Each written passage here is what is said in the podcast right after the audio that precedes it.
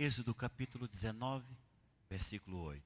Hoje teremos algumas referências que iremos ler. Só iremos inicialmente ler esse versículo de número 8. Êxodo 19, versículo 8. Então o povo respondeu a uma: Tudo que o Senhor falou faremos. E Moisés relatou ao Senhor as palavras do povo. Posso ouvir amém? Irmão, quando você lê este versículo, leia aí sozinho, coloque os seus olhos nesse versículo. Leia ele para você. Não parece ser um versículo de palavras extremamente positivas? Não parece aos seus olhos ser um versículo de uma posição ou de uma postura invejável de alguém que, perguntado por Deus, ou perguntado por alguém, responde como se fosse uma declaração, e se tivesse um auditório, as pessoas iam até bater palmas para eles. Porque é isso que parece, não é isso? Tu, olha, Moisés, avisa para Deus de que tudo que ele falou que nós devemos fazer, faremos. Você fala, gente, que coisa linda.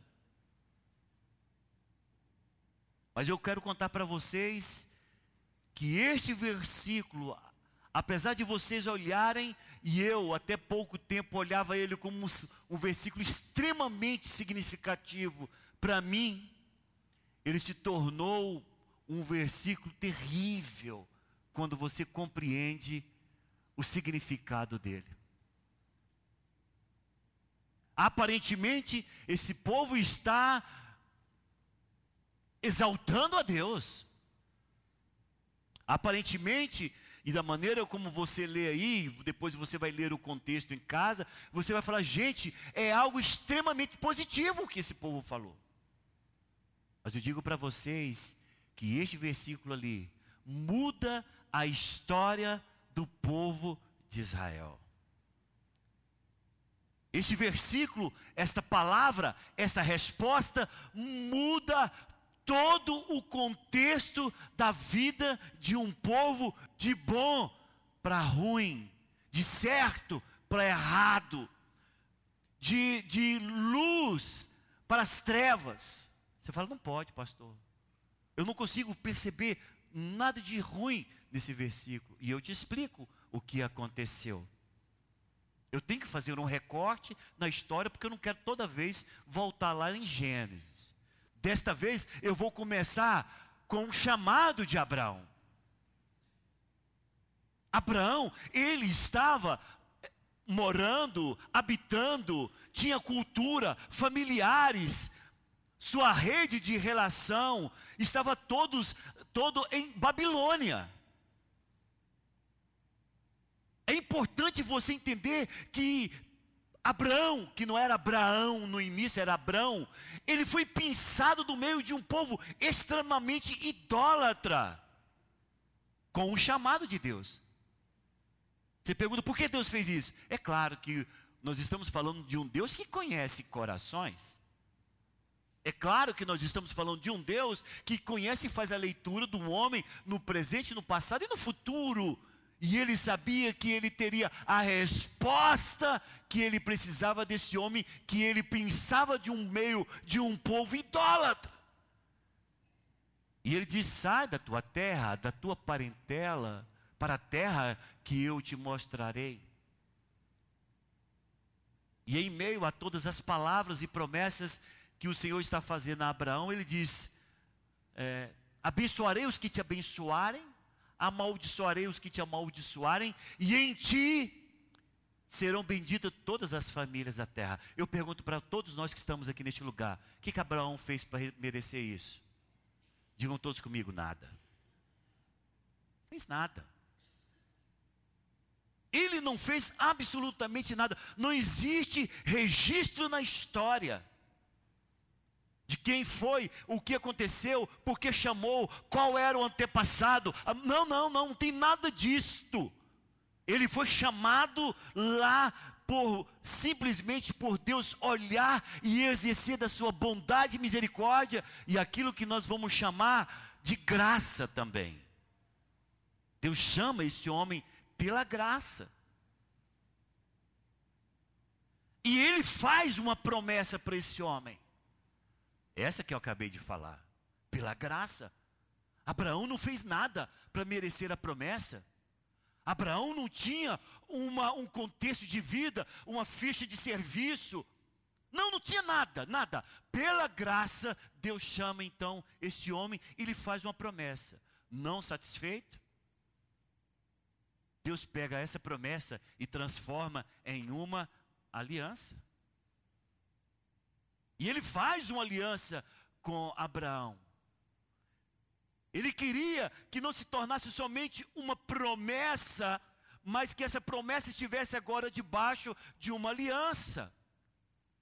E se você abrir a sua Bíblia, lá em Gênesis, capítulo 17,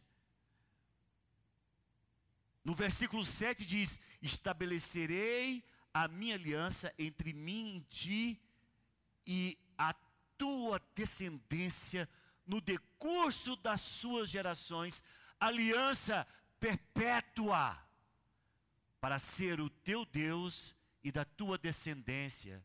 Dar-te-ei e a tua descendência a terra das suas peregrinações, toda a terra de Canaã, em possessão perpétua, e serei o seu Deus. Por quê, Senhor? Por graça. De graça pela bondade de Deus. Se você pensa que a graça foi inaugurada no Novo Testamento, não, a graça foi inaugurada em Abraão.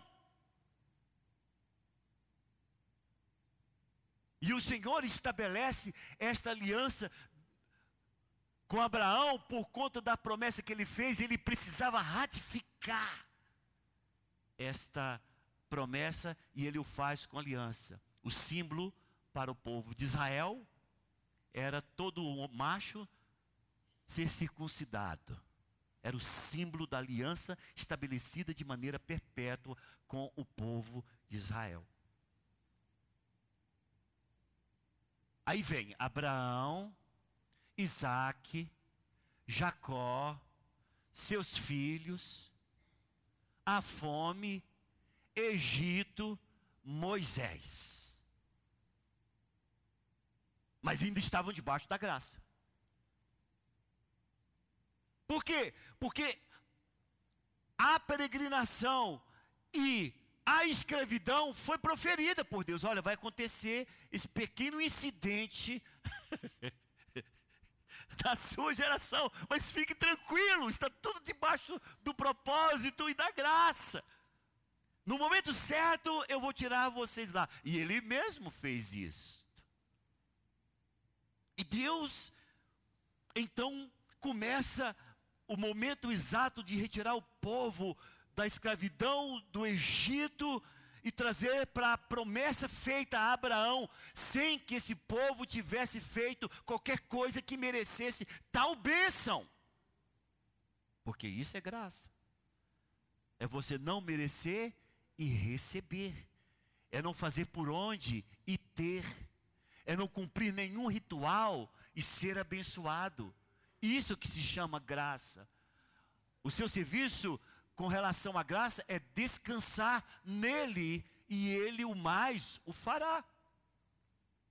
Então pense aqui comigo. O que, que o povo de Israel fez para ser retirado com a mão poderosa naquele último dia fatídico para o povo do Egito e de livramento para o povo de Israel? tiveram que sacrificar um cordeiro e passar o sangue na ombreira da porta. É claro, porque tinha todo esse simbolismo apontando para o Cordeiro de Deus que tira o pecado do mundo, Jesus Cristo. Precisava do simbolismo. E eles fazem isto. E a palavra diz que Deus vem com mão poderosa e tira o povo de Israel da escravidão do Egito. Que, é que eles fizeram para isso? Nada não tinham o que oferecer, não tinham o que dar, não sabiam o que fazer, eram pessoas de mente escravas. Não fizeram nada, não puderam fazer nada, pelo contrário, quando colocou alguém que tinha uma cultura melhor e entendia do que estava fazendo em nome do Senhor dos Exércitos, era só murmuração. Todas as pragas, tinha murmuração tanto do povo do Egito quanto do povo de Israel. Mas o Senhor não tratou o povo de Israel segundo as suas murmurações. E Deus os leva, e no capítulo 14 de Êxodo, você vê eles diante do mar vermelho. O povo murmura. O povo de Israel murmura: Ah, você nos tirou do Egito para nos matar aqui nesse lugar. Você entrou na nossa vida só para trazer desgraça. Moisés, você e esse Deus seu murmuraram. Não aconteceu nada com o povo que murmurou. Pelo contrário, o Senhor abre o mar vermelho e eles passam a pé enxuto no mar vermelho. Compreendam, se fosse na época da lei, todos os murmuradores seriam mortos. O povo todo murmurou. Mas ao contrário daquilo que foi estabelecido na lei, o Senhor, em vez de matar qualquer um que seja, o Senhor abre o mar vermelho. Por quê, pastor? Porque estavam debaixo da graça, da aliança abraâmica, que não estava sob a lei, e que estava somente contando com o favor, com a bondade e a misericórdia de Deus, porque isso é que é graça. E ele sai do Mar Vermelho. E logo enfrentam o deserto. E a palavra diz lá em Êxodo capítulo 15, não vou falar as referências, está tudo ali, mas eu vou só falando dos capítulos. Em Êxodo capítulo 15, eles se, eles se encontram em Mara nova reclamação.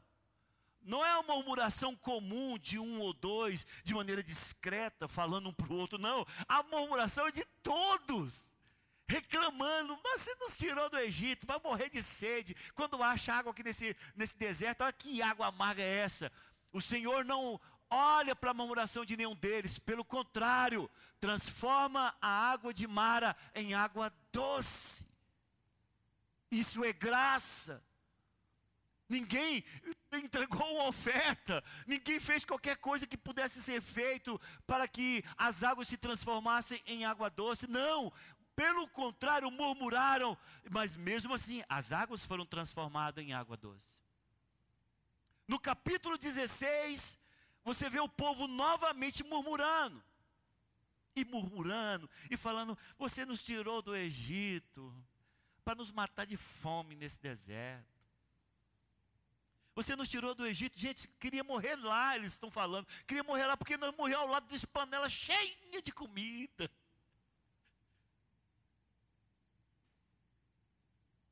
Poderia vir o juízo, concorda? Se fosse na época da lei, o juízo viria. A morte certamente chegaria para aqueles que, não agradando ao seu Deus, iriam pagar pela boca, pela boca, pela língua, pela murmuração, pelo coração descontente. Mas Deus não faz isto. O Senhor não faz isto. Ele fala: faz o seguinte, então, eu vou derramar pão do céu para alimentar vocês. E aonde é estabelecido, no decurso de uma, quase uma geração inteira, o maná Há uma geração que reclama, há uma geração que fala, há uma geração que está completamente alheia às coisas de Deus. Deus vem e fala o seguinte: toma pão para vocês. E entrega o maná.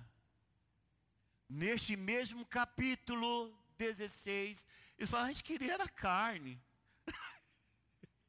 a gente estava querendo era carne.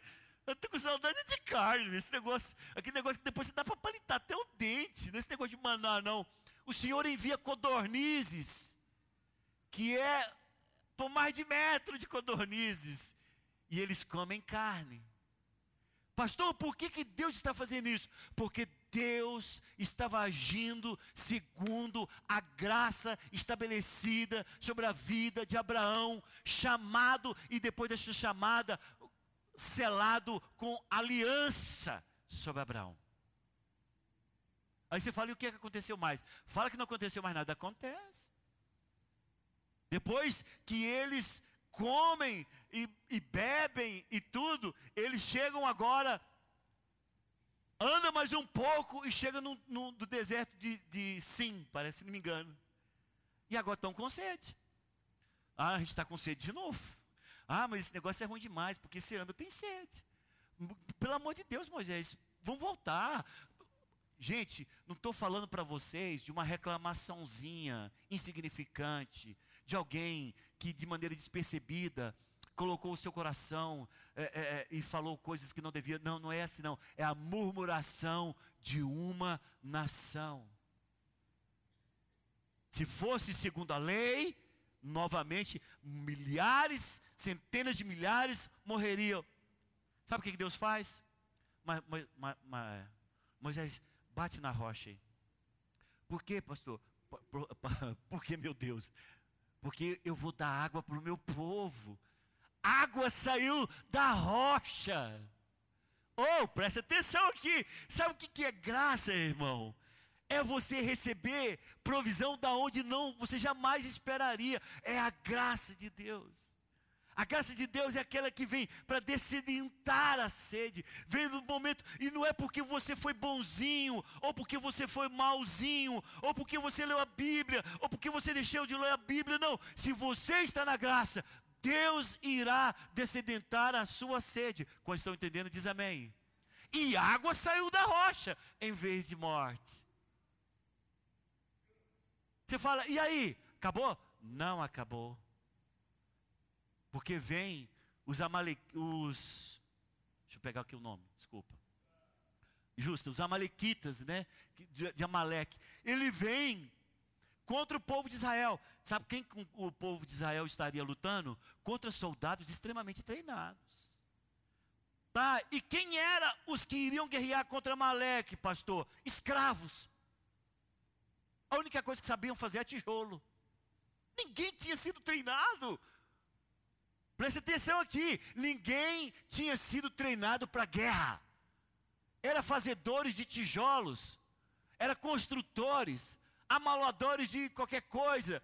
Servia na casa, sabe, talvez pegasse lá, tinha um Gilberto lá que sabia cozinhar muito bem, cozinhou na casa do faraó, mas não sabia fazer a buchada, não sabia lutar. E eles vão enfrentar agora os amalequites. Moisés sobe ao monte e estende as mãos. E o povo recebeu a sua vitória de graça. Você vê claramente que quando ele erguia as mãos, entendendo que era Deus que interveria naquele processo, o povo vencia. Quando ele baixava as mãos no entendimento de que o povo poderia lutar com suas próprias forças, o povo perdia. Sabe por quê, meu irmão? Todas as vezes que você quer viver na graça, e você quer fazer como se estivesse na lei, e você tentar pelo seu próprio esforço fazer aquilo que o Senhor não te deu direção para fazer, sabe o que acontece? Você perde a batalha. Ninguém consegue vencer a batalha por si mesmo. Por isso que quando ele erguia suas mãos dizendo: "Senhor, é a vitória que vem do Senhor", e o povo de Israel prevaleceu. Graça sobre graça, poder de Deus a um povo que não fez absolutamente nada para receber tão tamanhas graças e bênçãos sobre a vida deles. Estão entendendo até aqui? Diz amém. Aí o Senhor chega no capítulo que nós lemos e fala assim: Moisés, eu vou contar o segredo que eu quero com o meu povo. Eu quero o meu povo como um reino de sacerdotes. Moisés, eu quero o meu povo como um reino de sacerdotes, porque eu prometi para Abraão que nele seriam benditas todas as famílias da terra. O povo não quis isto. A resposta que ele leva para Deus é esta: o povo falou, Senhor, que tudo aquilo que o Senhor falou que tem que fazer, eles fará, eles farão. nós não entendemos a início, sabe? Porque fica parecendo que foi uma resposta dada à promessa que Deus estava fazendo de ter o sacerdote. Mas não. O significado dessa, dessa frase é: nós temos condições de sermos avaliados pela obediência que iremos prestar a Deus. Nós não queremos ser avaliados segundo a bondade de Deus. Olha o que, que o povo está dizendo. Preste atenção no que eu estou dizendo. Eles estão dizendo: nós não queremos andar, fazer, servir segundo a bondade com que nós vimos desde quando fomos tirados do Egito até agora. Não! Nós queremos ser avaliados, nós podemos, nós damos conta de obedecer tudo aquilo que o Senhor diz que nós devemos obedecer e fazer conforme ao Senhor quer, porque nós temos condições de te obedecer em todas as suas requisições. O clima muda. Quando você termina de ler esse versículo e continua na leitura desse capítulo, você observa que o ambiente na relação de Deus com o povo de Israel muda. Ele fala: então prepara o povo, arruma eles, diga para eles não subir um monte, vai vir um monte fumegante, vai vir as coisas acontecendo, diga para eles que é assim que eles querem, eles querem, eles acham que conseguem me obedecer, eles acham que conseguem mover a minha mão por aquilo que eles podem fazer ou ser, porque é dessa forma, meus irmãos, que todo homem sempre vai ser levado a compreender Deus. Lá do Éden, em que o Satanás fala, ele sabe que vocês podem ser igual a ele. Falando para Eva, ele sabe. Satanás falando para Eva a respeito de comer da, da, da árvore do conhecimento do bem e do mal, ele falou, ele sabe que vocês podem ser igual a ele. Que vocês podem discernir as coisas como ele, de que vocês têm a capacidade como ele. Foi a maneira como o diabo conspirou para a queda do homem. E aqui está agora uma geração, um povo dizendo: Nós damos conta de obedecer a Deus. Nós damos conta de suprir as expectativas de Deus. Nós damos conta de fazer segundo o que Ele pedir nós damos conta de fazer exatamente como Ele ordenar. E o Senhor fala: vocês dão conta? Tudo bem, então vou passar para vocês o que eu quero. Esse foi o resultado da lei. E ele estabelece as dez leis, e junto com elas, é claro, um desdobramento de leis, requisições, petições, exigências, combinações e etc, etc. Você fala, pastor, então para que isso? A lei foi dada para mostrar para o homem que ele não tem condições de obedecer a Deus. A lei, se você abrir, abre lá em Gálatas. Gálatas capítulo 3, versículo 17. Não vou esperar. Vou ler e vocês vão alcançando lá. E digo isto: uma aliança, Paulo falando aos Gálatas, já anteriormente confirmada por Deus, a lei que veio 430 anos depois não a pode abrogar ou cancelar ou anular de forma que venha desfazer a promessa. Escute, irmãos.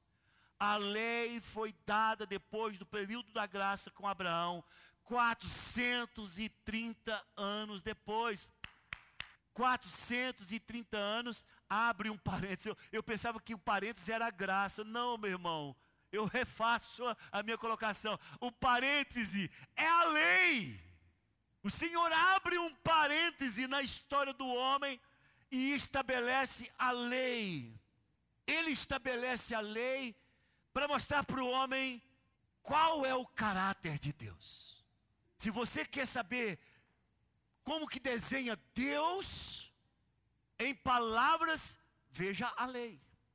Quem consegue agradar a Deus com na obediência total da lei. Não tem, Paulo falou, não teve homem na face da terra que cumpriu a lei a não ser o Senhor Jesus Cristo.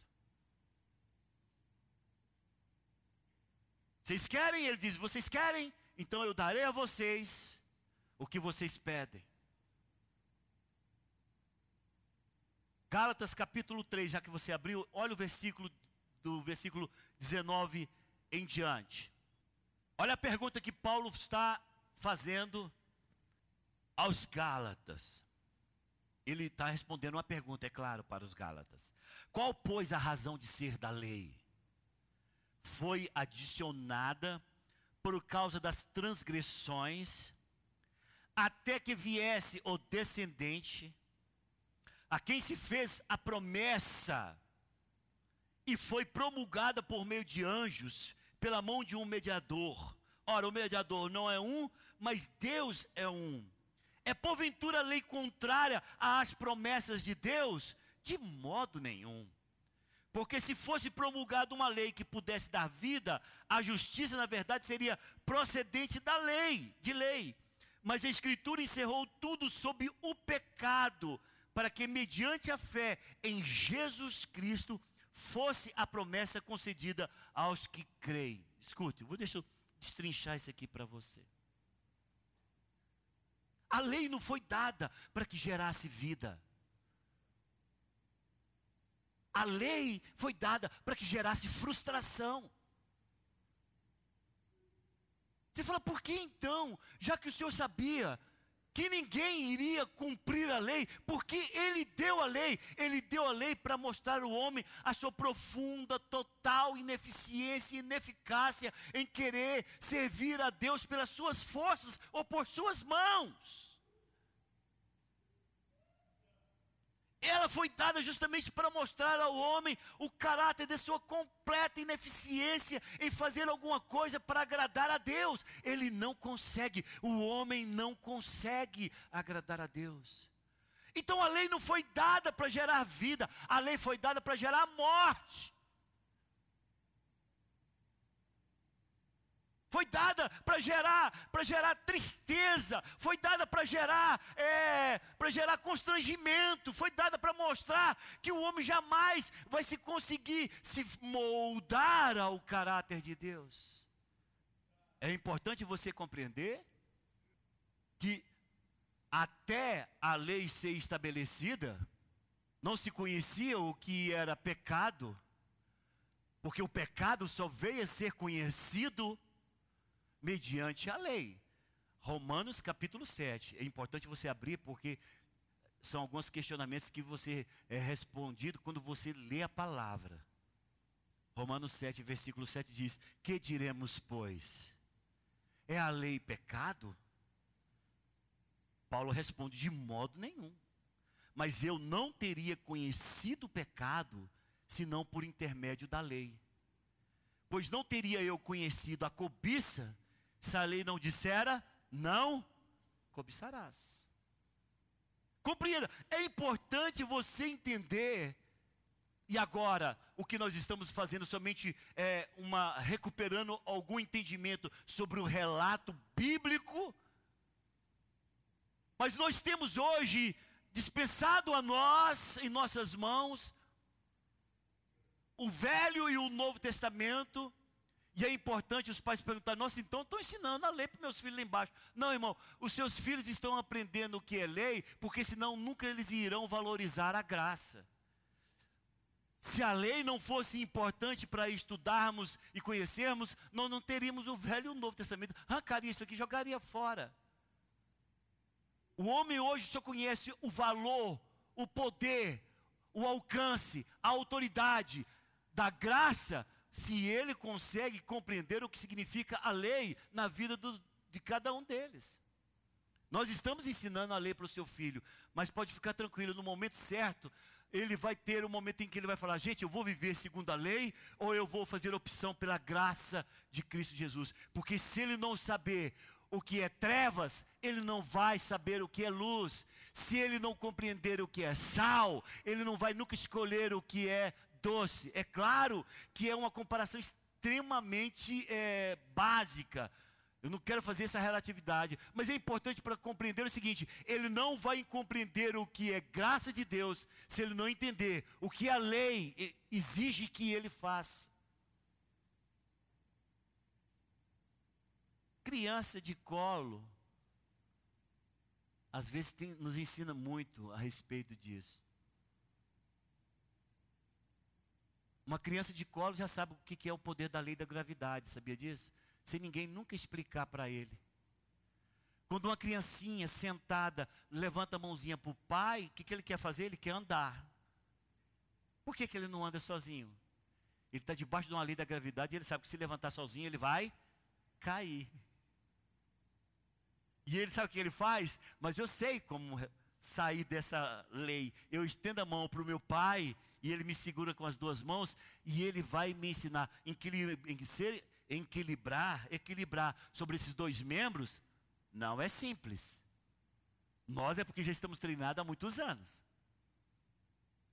E olha, ser equilibrar sobre esses dois membros requer muito exercício. Para que nós estejamos com essa felicidade de andar para frente e para trás, pular, saltar, isso requereu de nós muito, muito, muita concentração, muito esforço. E nós sabíamos que por um tempo precisávamos que o nosso Pai nos segurasse e nos ensinasse tal caminhada. Tá aí o que, que isso quer dizer? O que eu quero mostrar para todos é esse. Nós estamos ensinando sim a lei lá embaixo. Só para ele compreender o que significa a lei. Porque quando ele compreender o que significa a lei, ele vai estender a mão para a graça de Deus. Fala, meu Deus, pastor, eu quero a graça de Deus com todas as minhas forças, porque eu não dou conta de viver subjugado pelo poder da lei. Quantos estão compreendendo? Diz amém. Esse é o entendimento. Porque se você não ensinar para sua criança o que é lei, ele vai ser uma criança despreparada e vai pensar que ele é o dono do mundo. Não, ele tem que compreender aonde e o que a lei faz com ele, para ele compreender o que significa receber o Senhor Jesus como Senhor e Salvador de sua vida. Me fiz compreender? Diz amém. E o Senhor nos diz em Romanos capítulo 7, e lá também eu quero que vocês abram, carta de Paulo aos Romanos, capítulo 7. Bom, até aqui. Vê se você consegue, se você acompanhou o meu raciocínio. A graça estabelecida em Abraão, chamado sem ter feito nada, dado uma promessa sem ter dado nada em troca, reafirmado com aliança. É claro que ele passou por alguns testes. Não estamos dando é, tanta é, relevância sobre isso, mas sabemos o quanto foi importante. Mas tudo que ele fez e recebeu da parte de Deus foi pela graça de Deus. A graça de Deus operando em Abraão sobre a vida do povo de Israel, ela opera durante 430 anos. Aqui o povo faz a escolha de querer, pelo seu próprio esforço, pelo seu próprio braço, pelo seu próprio conhecimento, fazer aquilo que eles acham que pode fazer para Deus e receber de Deus agora, não por graça, mas por merecimento. O problema, e nós aqui agora queremos fazer essa mistura, esse amálgama entre lei e religião, porque ela se amalgamou mesmo. Hoje, quando nós falamos de religião, nós estamos falando de religião que vive de acordo com a lei.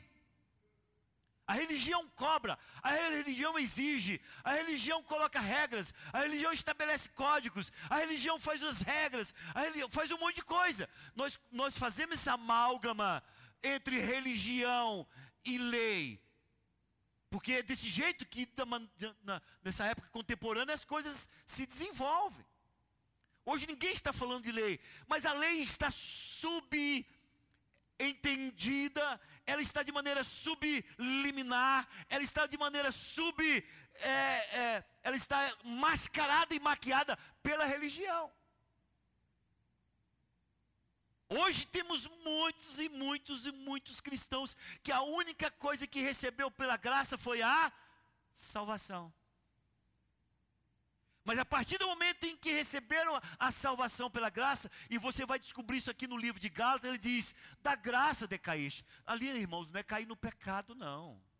Ali não é cair no inferno, não. Porque todo mundo falou, nossa, quando cai da graça, caiu na desgraça, então está no inferno. Não. Quando Paulo está falando da graça decaíste, é começou a ter a salvação da graça e o serviço na lei andava na, foram salvos pela graça, mas estavam se aperfeiçoando naquilo que eles achavam que podiam fazer para Deus. E Paulo está pegando os Gálatas, o povo da Galácia, e arrebentando, desculpa a expressão.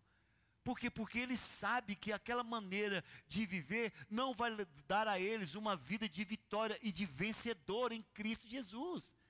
Eles não irão viver uma vida cristã normal, tendo a salvação pela graça e as atitudes, comportamentos, pensamentos, é, ações, é, relacionamento pela lei. Ele diz: isso não vai conseguir.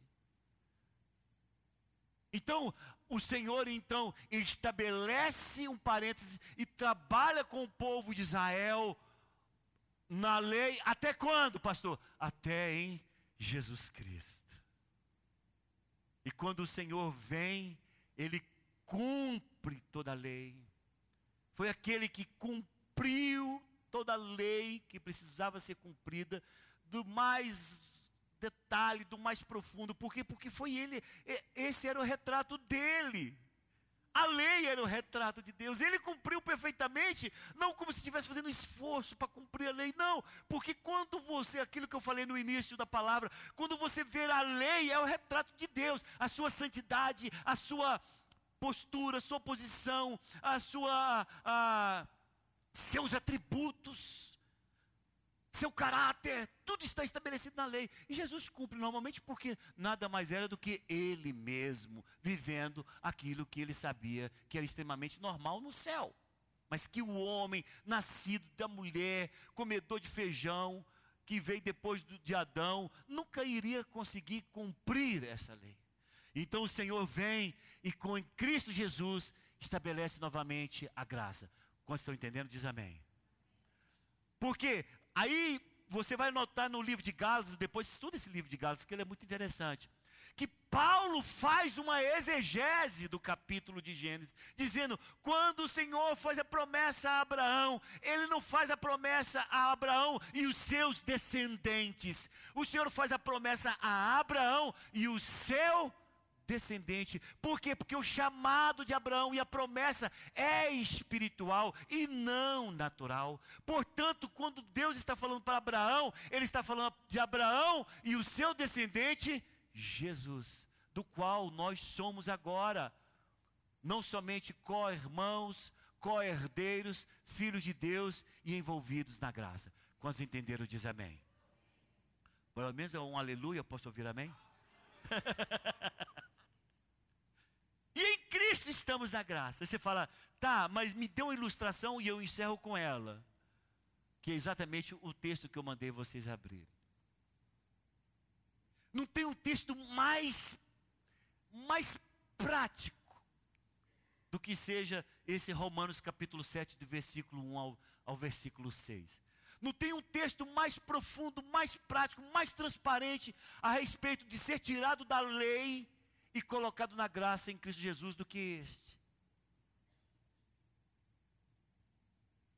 Porque esse texto não tira a santidade da lei. Porque a lei é santa. Quem deu a lei é santo, então ela tem que ser santa. Esse texto não tira a santidade, o brilho, o valor e a força da lei. Mas esse texto nos coloca de maneira perfeita na graça de Deus, nos recompõe, nos reedita, nos restabelece, nos enxerta na graça que é Cristo Jesus. Esse texto faz isso. É por isso que eu acho que ele é muito importante você compreender o que está dizendo nele. Vamos lá? Porventura ignorais, irmãos, pois falo aos que conhecem a lei, que a lei tem domínio sobre o homem toda a sua vida? Ora, a mulher casada está ligada pela lei ao marido enquanto ele vive. Mas se o mesmo morrer, desobrigada ficará da lei conjugal. De sorte que será considerada adúltera se vivendo ainda o marido unir-se a outro homem. Porém, se morrer o marido, estará livre da lei e não será adúltera se contrair novas núpcias. Assim, meus irmãos, também vós morrestes relativamente à lei, por meio do corpo de Cristo, para pertencerdes a outro, a saber, aquele que ressuscitou dentre os mortos, a fim de que frutifiquemos para Deus. Porque quando vivíamos segundo a carne, as paixões pecaminosas postas em realce pela lei, operavam em nossos membros, a fim de frutificarem para a morte. Agora, porém, libertos da lei, libertados da lei, estamos mortos para aquilo ao que estávamos sujeitos, de modo que servimos em novidade de espírito e não na caducidade da letra. É complexo o texto, mas eu vou mostrar para vocês o tanto que é fácil de Jair. Facinho, antes de você, você já ia levantar? Jair, preste atenção. É uma alegoria tremenda esse texto, para te mostrar o quanto você e a tua esposa são bem-aventurados, o quanto nós somos bem-aventurados em estarmos em Cristo Jesus. Nós estávamos originalmente debaixo da lei, cara. Não tem jeito. Qualquer ímpio que você contrai fora, que não aceitou o Senhor Jesus, ele está debaixo da lei. Preste atenção nisso. Ô irmãos, isso é sério. Qualquer pessoa que não aceitou o Senhor Jesus como Senhor e Salvador da sua vida, ele está debaixo da lei. É um casamento, foi um casamento. É um casamento que não tem que se como separar. A lei está estabelecida e quem não estiver na aliança de Jesus, inevitavelmente está na aliança da lei. Em que o que você faz, você paga. Aqui você fere, você é ferido. E vem aquele negócio, né? É, o que sobe, desce. O que vai, volta. Essa é lei. Ai, cuidado com isso, cuidado com aquilo. É esse tem tudo. Estávamos nisto. E não tinha jeito. Casado. Casado com esse negócio. A pergunta é esta: a lei, ela morre? Digam aqui comigo, não. Porque tudo que Deus faz dura eternamente. A lei não morre. Eu estava casado com essa lei. Um casamento firme, forte. Só acontece, meu irmão, que esse casamento que eu tinha com a lei iria inevitavelmente me levar para o inferno, literalmente para o inferno. Por quê? Porque eu não dou conta de satisfazer as exigências do Deus debaixo do meu esforço humano. Essa era a resposta que tinha. A pessoa pergunta: e aí? Inferno. Por quê? Não tem jeito, cara, não dou conta. Quando eu tento lutar contra a, a, a, a inveja, vem o medo. Quando, vem um, quando eu paro de lutar com medo, eu cobiço. Quando eu esqueço da cobiça, eu roubo. Quando eu paro de roubar, eu minto. não dou conta, não. É inferninho, então não, estamos indo. Era esse o caminho. É largo. Está todo mundo indo. Mas acontece o um negócio. A lei é eterna. Eu estava com ela e ela comigo. Ela não morre. Mas me aparece outro. Me aparece outro. E esse outro compreende a completa ineficiência, a completa inabilidade, a completa pobreza de força e de estímulo e de coragem de qualquer coisa, a completa destruição. Ele conhece. E ele tem algo para me oferecer que me tira do poder das trevas e me tira dessa escravidão. Ele me tira. E aí eu falo, eu interesso. Mas aí vem a pergunta: Mas como é que eu faço? Eu vou trair ele? Não morre, vou morrer, vou morrer como adúltero, né? pensando no homem. Como é que eu faço? Ele falou assim: se ele não morre, esse outro que me aparece, ele diz: por que você não morre? Eu falei, mas se eu morrer, eu sou aniquilado pelo pecado que eu já tenho considerado nele. Ele falou assim, mas eu tenho uma solução para você. E eu pergunto qual? Você me aceita e morre comigo. Mas só que você não fica na morte, porque eu ressuscito e você ressuscita comigo. e quando você ressuscita, você tem uma nova vida. E ainda que ele exista, ele não tem poder, porque ele não morre, mas ele não tem poder sobre os mortos. E você agora passa a viver uma novidade de vida. Eu falo, eu quero! Quantos querem? Eu digo com todas as minhas forças: Eu quero, Senhor. E Ele então me mostra a cruz. E fala: Aqui é o caminho. E eu falo: O que tem que fazer? Me aceite. Porque assim que você me aceita por fé, você já foi incluído nessa cruz há dois mil anos atrás. E a partir dessa cruz agora, você passa a viver uma vida nova e essa vida nova não é mais você que vive, mas eu vivo em você. Por isso ela não te pertence mais, ela é minha. E esse viver que agora você vai viver na carne, você vai viver pela fé. Aí eu falo, tá. O que significa isso viver pela fé? Significa que todas as vezes que você tirar os olhos de mim, e todas as vezes que você tentar fazer por esforço próprio, você ressuscita do outro lado de novo.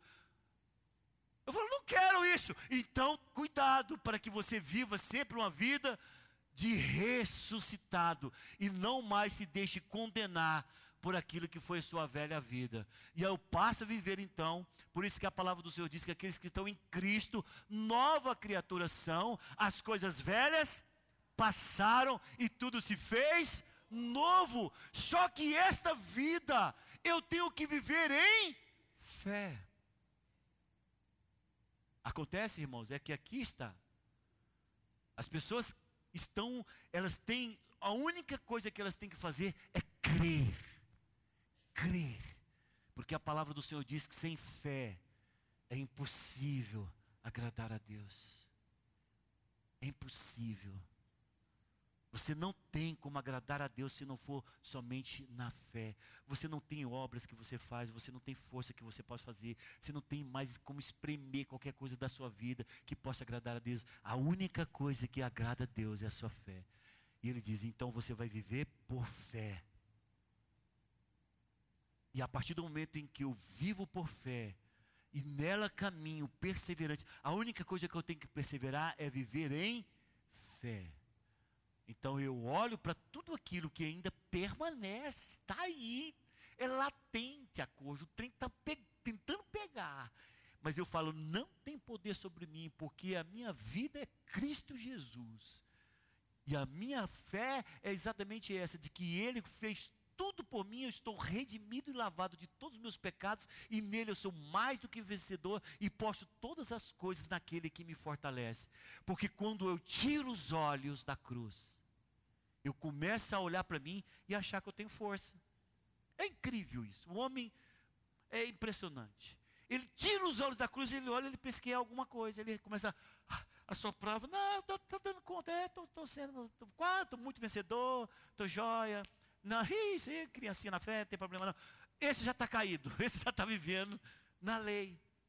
Porque ele está pensando que pelos seus grandes méritos, ou pela sua maneira de agir, ou a sua maneira de falar, ou a sua maneira de andar, ele está pensando que, agradando a Deus, Deus tem obrigação com ele. Escute, vivermos na graça, é vivermos na fé, de que nada podemos de nós mesmos, se não for em Cristo Jesus. Quantos estão compreendendo? Diz amém. Aí você fala, tá, pastor, ensina isso para minhas crianças. Calma. Eu não quero que ninguém tire as suas crianças de aprender a lei.